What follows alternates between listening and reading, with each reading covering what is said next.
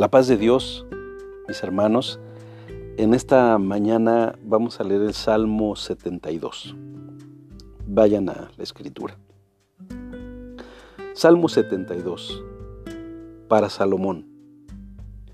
Oh Dios, da tus juicios al rey y tu justicia al hijo del rey. Él juzgará a tu pueblo con justicia y a tus afligidos con juicio los montes llevarán paz al pueblo y los collados justicia. Juzgará a los afligidos del pueblo, salvará a los hijos del menesteroso y aplastará al opresor. Te temerán mientras duren el sol y la luna, de generación en generación. Descenderá como la lluvia sobre la hierba cortada, como el rocío que destila sobre la tierra. Florecerá en sus días justicia y muchedumbre de paz hasta que no haya luna. Dominará de mar a mar y desde el río hasta los confines de la tierra. Ante él se postrarán los moradores del desierto y sus enemigos lamerán el polvo. Los reyes de Tarsis y de las costas traerán presentes. Los reyes de Saba y de Seba ofrecerán dones. Todos los reyes se postrarán delante de él, todas las naciones le servirán porque él librará al menesteroso que clamare, y al afligido que no tuviere quien le socorra. Tendrá misericordia del pobre y del menesteroso, y salvará la vida de los pobres. De engaño y de violencia redimirá sus almas, y la sangre de ellos será preciosa ante tus ojos. Vivirá, y se le dará del oro de Saba, y se orará por él continuamente, todo el día se le bendecirá. Será echado un puñado de grano en la tierra, en las cumbres de los montes. Su fruto hará ruido como el Líbano, y los de la ciudad florecerán como la hierba de la tierra. Será su nombre para siempre. Se perpetuará su nombre mientras dure el sol. Benditas serán en él todas las naciones. Lo llamarán bienaventurado. Bendito Jehová Dios, el Dios de Israel, el único que hace maravillas bendito su nombre glorioso para siempre, y toda la tierra sea llena de su gloria. Amén y amén. Aquí terminan las oraciones de David, hijo de Isaí. Amén.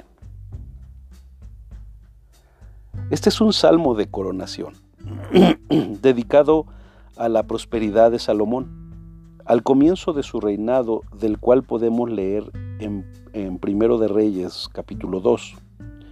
Ningún escritor del Nuevo Testamento aplica nada de este salmo a Cristo.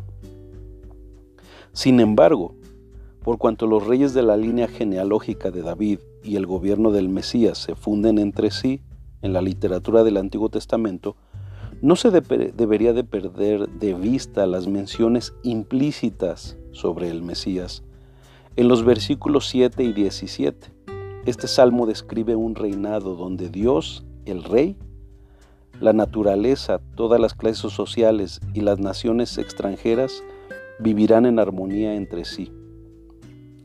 De los versículos 1 al 4 se puede resaltar la mención de un reinado justo. Y de los versículos 5 al 11 se habla del reinado universal, donde todos los reyes y naciones se postrarán delante del rey.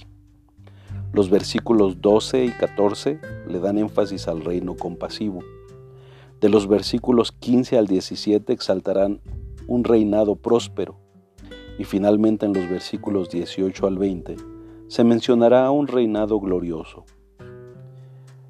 Eh, este hermoso salmo que exalta el reinado de Salomón, con una clara analogía del reinado de Cristo.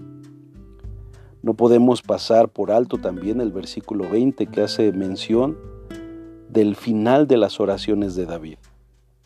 Como dijimos anteriormente, los salmos se dividen en cinco libros y aquí concluye el segundo libro.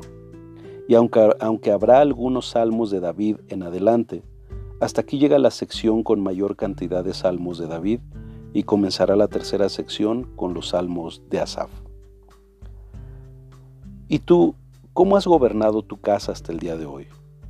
Pues Dios te constituyó como rey y sacerdote de tu casa. Si eres soltero, ¿has visto un buen modelo de gobierno en casa a través de tu padre? Que hoy reflexiones en que todo gobierno de cualquier nivel será prosperado y bendecido si se obedece a los mandamientos de Dios, pero será corrupto y caótico si dejas fuera al Rey de Reyes y Señor de Señores. Oremos. Padre bendito, que en este día mis hermanos puedan meditar y rendir sus vidas a ti, para que tú los gobiernes y entonces podamos también ser buenos gobernantes de lo que tú nos has puesto en nuestras manos. Y a los jóvenes, ayúdalos a mirar en tu palabra y en tu persona el modelo adecuado para gobernar sus propias vidas y en un futuro la de sus familias. Amén. Que tengan un excelente día, mis hermanos, hombres de integridad. Bendiciones.